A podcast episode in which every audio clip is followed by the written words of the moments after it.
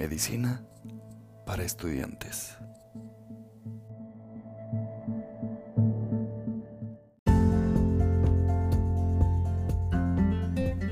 ¿Qué tal amigos de podcast? Sean bienvenidos a un episodio más de Medicina para estudiantes. El tema de hoy va a ser neumonía nosocomial, ya que en el episodio anterior ya vimos neumonía adquirida en la comunidad. Comencemos con un poco de epidemiología. La neumonía nosocomial, la neumonía asociada con el ventilador y la neumonía relacionada con cuidados de la salud aún son causa importante de morbilidad y mortalidad a pesar de los avances en terapia antimicrobiana, los cuidados de soporte y las medidas preventivas. La incidencia de neumonía intrahospitalaria es de 15 casos por cada mil admisiones hospitalarias. Esta es la principal causa de muerte entre las infecciones adquiridas de forma intrahospitalaria, con un porcentaje de mortalidad estimado entre 22 a 60%. Asimismo, la neumonía intrahospitalaria representa más de 25% de las infecciones en la unidad de terapia intensiva y se relaciona con más de 50% de los antibióticos prescritos. La neumonía asociada con el ventilador ocurre en 9 a 27% de los pacientes intubados y representa el mayor riesgo durante los primeros días. Esta es 6 a 20 veces mayor a la reportada en pacientes no ventilados. La importancia de estas patologías recae en el riesgo incrementado de colonización e infección por organismos multidrogoresistentes, lo que representa un reto terapéutico y epidemiológico.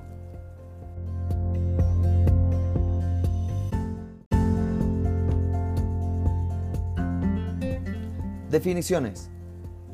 ¿Qué es neumonía nosocomial? Bueno, es la neumonía que se diagnostica después de 48 horas de la admisión hospitalaria. Se descartan los casos que requieren intubación y ventilación mecánica al momento de la admisión. Eh, aquí vamos a agregar una neumonía intrahospitalaria temprana, que esta neumonía ocurre durante los primeros cuatro días de hospitalización, que por lo regular implica un mejor pronóstico y se asocia con bacterias sensibles a antibióticos. Y también vamos a agregar neumonía intrahospitalaria tardía, que esta es una neumonía que ocurre después de 5 días de hospitalización y que implica mayor mortalidad y se vincula más a menudo con microorganismos multidrogo resistentes. Neumonía asociada con el ventilador. Esta se refiere a la neumonía que ocurre después de 48 a 72 horas del inicio de intubación orotraqueal y ventilación mecánica y neumonía asociada con cuidados de la salud, que estas son en pacientes diagnosticados con neumonía con antecedentes de hospitalización por dos o más días dentro de los 90 días previos a la infección, residentes en asilos o lugares de cuidados a largo plazo, también antecedentes de antibióticos intravenosos, quimioterapias o tratamiento de heridas en los 30 días previos a la infección o también antecedentes de hemodiálisis. La neumonía intrahospitalaria asociada con el ventilador o con cuidados de la salud puede ser causa por un amplio, causada por un amplio espectro de patógenos. Suele ser polimicrobiana y en raras ocasiones se debe a virus o hongos en pacientes inmunocompetentes. Los patógenos más comunes incluyen bacilos aerobios gram negativos como Pseudomonas aeruginosa, Escherichia coli, Klebsiella pneumoniae y especies de, eh, de. Las infecciones por coco gram positivos como Staphylococcus aureus en particular el Aereus resistente a meticilina, cada vez presenta una mayor incidencia eh, para eh, Pseudomonas aeruginosa, eh, que es el, patógeno bacteriano multidrogo resistente que se asocia con más frecuencia a neumonía intrahospitalaria y neumonía asociada con el ventilador. El riesgo de infección por Legionella neumófila ocurre en el contexto de agua colonizada o edificios en construcción. Los virus y hongos nosocomiales son causas raras en pacientes inmunocompetentes. Se han reportado brotes de influenza de forma esporádica. El virus herpes simple y el citomegalovirus pueden causar reactividad viral en pacientes intubados sin criterios habituales de inmunosupresión.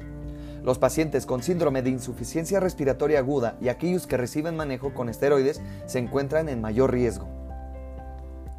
Vamos a encontrar que existen factores de riesgo para infecciones de microorganismos multidrogo resistentes sobre todo en terapia antimicrobiana en los 90 días previos al diagnóstico, hospitalización actual por más de 5 días, alta frecuencia de resistencia a antibióticos en la comunidad o la unidad hospitalaria y que presenta este, factores de riesgo para neumonía asociada con cuidados de la, salud, de la salud, perdón, como pueden ser hospitalización por más de dos días en los 90 días precedentes, residencia de asilos o lugares de cuidados a largo plazo, terapia de infusión ambulatoria, como pueden ser incluidos los antibióticos, diálisis crónica en los 30 días previos y miembros de la familia con patógenos multidrogoresistentes. La neumonía ocurre cuando los patógenos colonizan, persisten e invaden las vías respiratorias bajas y superan las defensas del huésped. Estas últimas pueden ser mecánicas como el epitelio ciliado y el moco, humorales que incluyen el sistema de anticuerpos y de complemento, y celulares que comprenden polimorfonucleares, macrófagos y linfocitos. Las fuentes de infección incluyen equipos médicos, aire, agua y fómites. Eh, la aspiración de patógenos por la orofaringe o la fuga de bacterias alrededor del tubo endotraqueal son las principales rutas de entrada de microorganismos en la tráquea. La presencia de biofilm infectado en el tubo endotraqueal con la embolización secundaria a vías respiratorias distales es uno de los factores patógenos más importantes. El estómago y los senos paranasales se han descrito como reservorios potenciales para ciertas bacterias, aunque con menor frecuencia. Los factores de colonización asociados con el huésped y su tratamiento incluyen enfermedad de base, cirugía previa, exposición a antibióticos y otros fármacos, así como la exposición a dispositivos respiratorios invasivos. Algunos factores de riesgo para el desarrollo de neumonía nosocomial se dividen en factores modificables y no modificables. Los factores relacionados con el huésped son género masculino, presencia de enfermedades pulmonares preexistentes y falla orgánica múltiple. La duración de la ventilación mecánica por más de 5 días y la presencia de una puntuación de Apache 2 mayor a 18 al momento de la hospitalización se ha asociado de manera significativa con el diagnóstico de neumonía relacionada con el ventilador. Los factores de riesgo modificables se convierten en objetivo para mejorar el manejo de pacientes hospitalizados y crear estrategias de profilaxis. Algunos factores de riesgo modificables, como por ejemplo la intubación mecánica que incrementa el riesgo de neumonía de forma dramática, por lo que debe evitarse siempre que sea posible. El uso de ventilación mecánica no invasiva se ha estudiado en pacientes con exacerbación de enfermedad pulmonar obstructiva crónica, en individuos inmunocomprometidos y que ofrece una alternativa con menor riesgo de infección nosocomial. Otras alternativas que reducen el riesgo de neumonía asociada con el ventilador incluyen protocolos de secuencia de intubación rápida, protocolos de destete, mantenimiento de presión en el tubo endotraqueal mayor a 20 centímetros de agua para evitar el paso de bacterias a vías respiratorias bajas, uso de sondas orotraqueales, aspiración continua de secreciones subglóticas, eh, colocación de pacientes con la cabecera a 45 grados y uso de dispositivos de almacenamiento enteral, eh, sobre todo pospilórica. La modulación en la colonización es una maniobra que mediante la descolonización de tubo digestivo con antibióticos orales disminuye el riesgo de neumonía intrahospitalaria. Sin embargo, el uso de antibióticos por periodos prolongados de forma profiláctica se asocia con un incremento en el riesgo de infección por microorganismos multidrogo resistentes. El uso de profilaxis de úlceras gástricas por estrés con antagonistas de receptores de histamina H2 y antiácidos se vincula con factores de riesgos eh, que son independientes para el desarrollo de neumonía intrahospitalaria en unidades de terapia intensiva. El antecedente de transfusiones múltiples y el descontrol glucémico son otros factores de riesgo relacionados con la neumonía intrahospitalaria en pacientes clínicos. Críticos, perdón.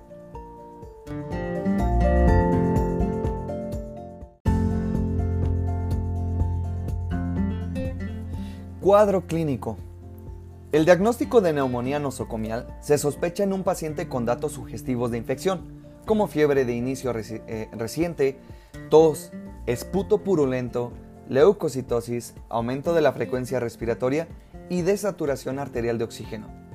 Estos síntomas pueden aparecer de manera gradual o súbita, los pacientes con neumonía asociada con el ventilador suelen ser incapaces de ofrecer datos clínicos debido a que están sedados o a que su capacidad para comunicarse se ve alterada por el tubo endotraqueal o los tubos de nutrición enteral. A la exploración física, los datos más relevantes son la presencia de fiebre, así como el aumento en el trabajo respiratorio y las secreciones traqueobronquiales. A la auscultación, los pacientes presentan estertores roncantes, difusos y asimétricos debido a las secreciones que estos son incapaces de movilizar. A menudo los estertores se acompañan de hallazgos locales como disminución en los ruidos respiratorios.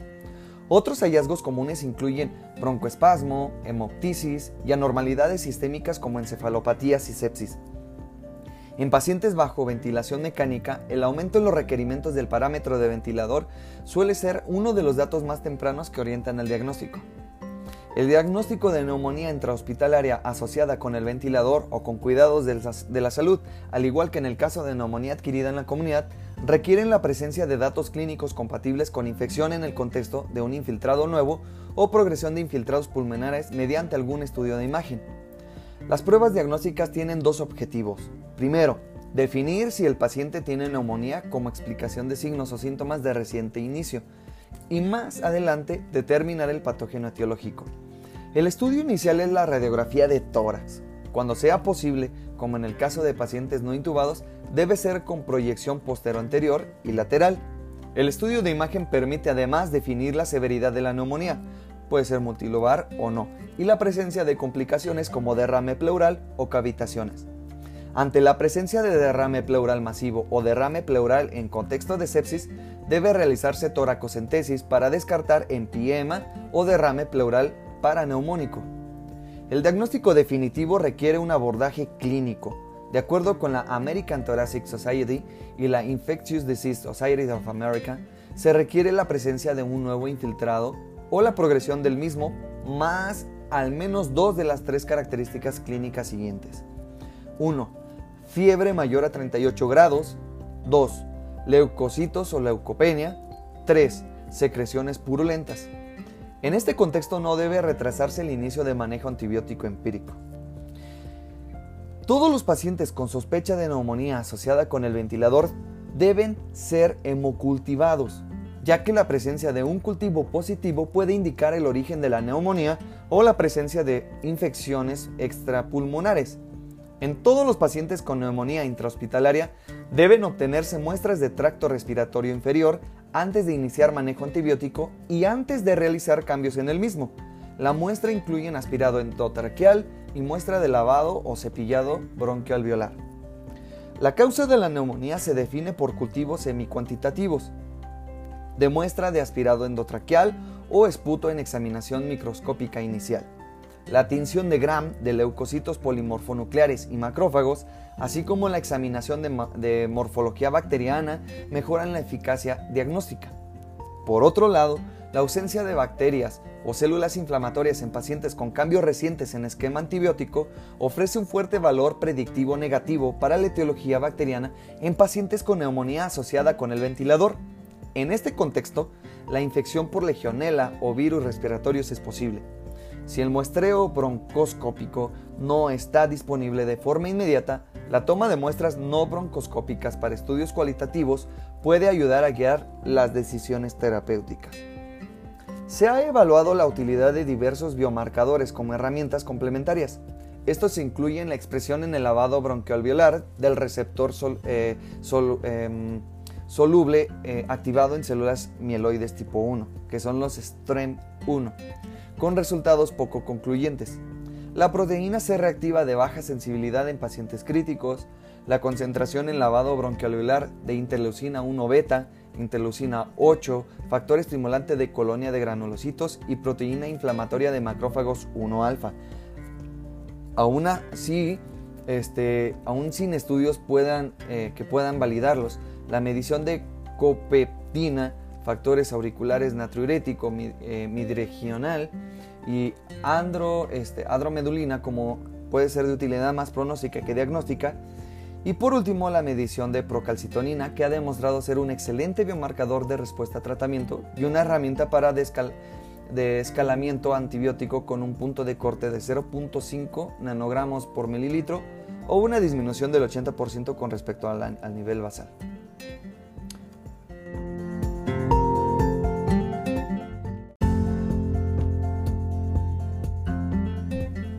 Tratamiento.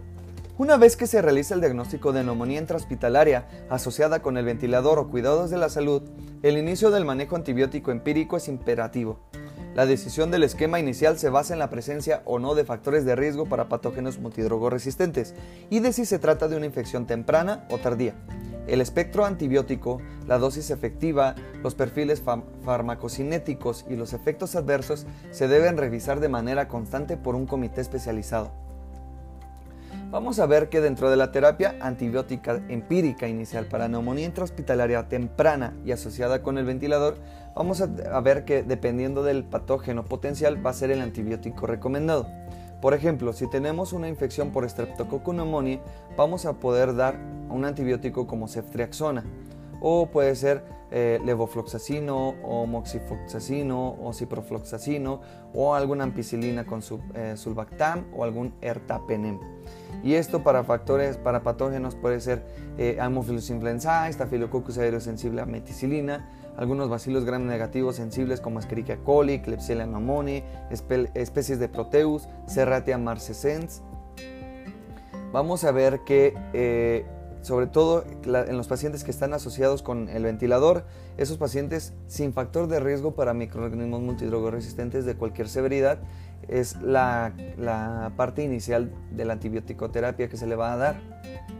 Dentro de la terapia empírica inicial para neumonía intrahospitalaria tardía y que está asociada con el ventilador o que está vinculada con cuidados de la salud, vamos a ver que tenemos, por ejemplo, patógenos, sobre todo como pseudomonas aeruginosa, Klebsiella neumonía productora de beta-lactamasas de espectro extendido, especies de Acinetobacter, Staphylococcus aureus resistente a meticilina y Legionella pneumófila. La terapia antibiótica combinada puede ser, por ejemplo, para Pseudomonas aeruginosa puedes dar cefalosporina antiseudomonas, como puede ser cefepime o ceftazidima.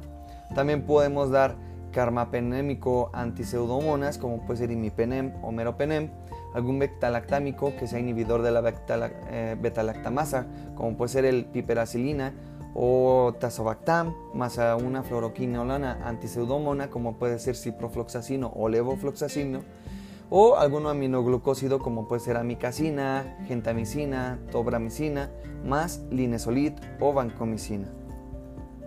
La ruta y duración del tratamiento vamos a verla que para obtener un pronóstico adecuado, además del uso de antibiótico específico, se requiere asegurar dosis óptimas y rutas de administración correctas. Todos los pacientes con neumonía intrahospitalaria y asociadas con el ventilador deben recibir terapia inicial intravenosa. La terapia combinada se recomienda para evitar la emergencia de resistencia para organismos gram negativos como eh, alguna aeruginosa, esta terapia debe incluir diferentes clases de antibióticos para evitar antagonismos de los mecanismos terapéuticos.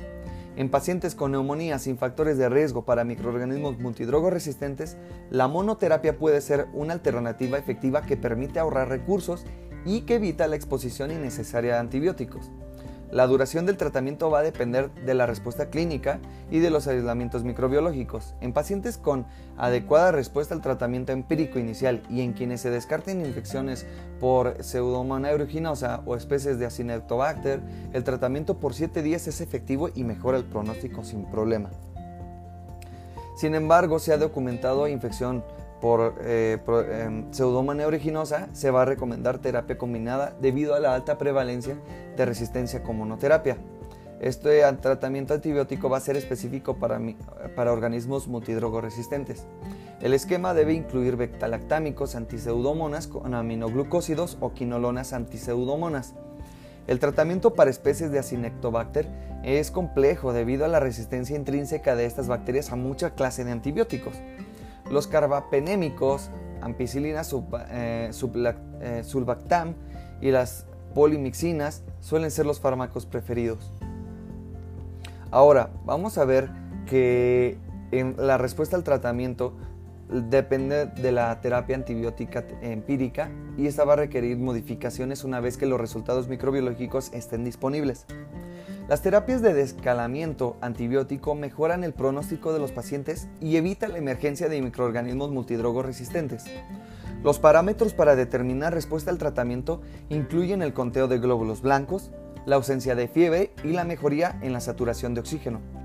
Una radiografía de tórax seriada eh, tiene un valor limitado para definir la mejoría clínica. Sin embargo, el deterioro rápido, la presencia de progresión a infiltrados multilobares mayores a 50% en menos de 24 horas o la presencia de cavitaciones o derrame pleural implican un pronóstico desfavorable y requieren algún ajuste antibiótico. La evaluación de los pacientes que no responden al manejo antibiótico inicial deben encaminarse a descartar tres posibles causas de deterioro. 1 falta de cobertura de microorganismos como en el caso de organismos multidrogo resistentes como virus o bacterias. 2. Diagnóstico inadecuado, por lo que deberán descartarse atelectasias, embolia pulmonar, síndrome de insuficiencia respiratoria aguda, hemorragia pulmonar, enfermedad subyacente o neoplasia. Y 3. Complicaciones como empiema, abscesos pulmonares, infección por Clostridium difficile, infección oculta o fiebre por antibióticos. Para el pronóstico, tenemos que el pronóstico de neumonía intrahospitalaria es sombrío, a pesar de los avances en maniobras diagnósticas y terapéuticas. La emergencia de organismos multidrogo resistentes es la principal causa de la todavía elevada morbimortalidad. El uso de algoritmos clínicos basados en evidencia y de una constante evaluación por comités expertos enfocados a los datos epidemiológicos locales son las mejores herramientas para cambiar el panorama de esta enfermedad.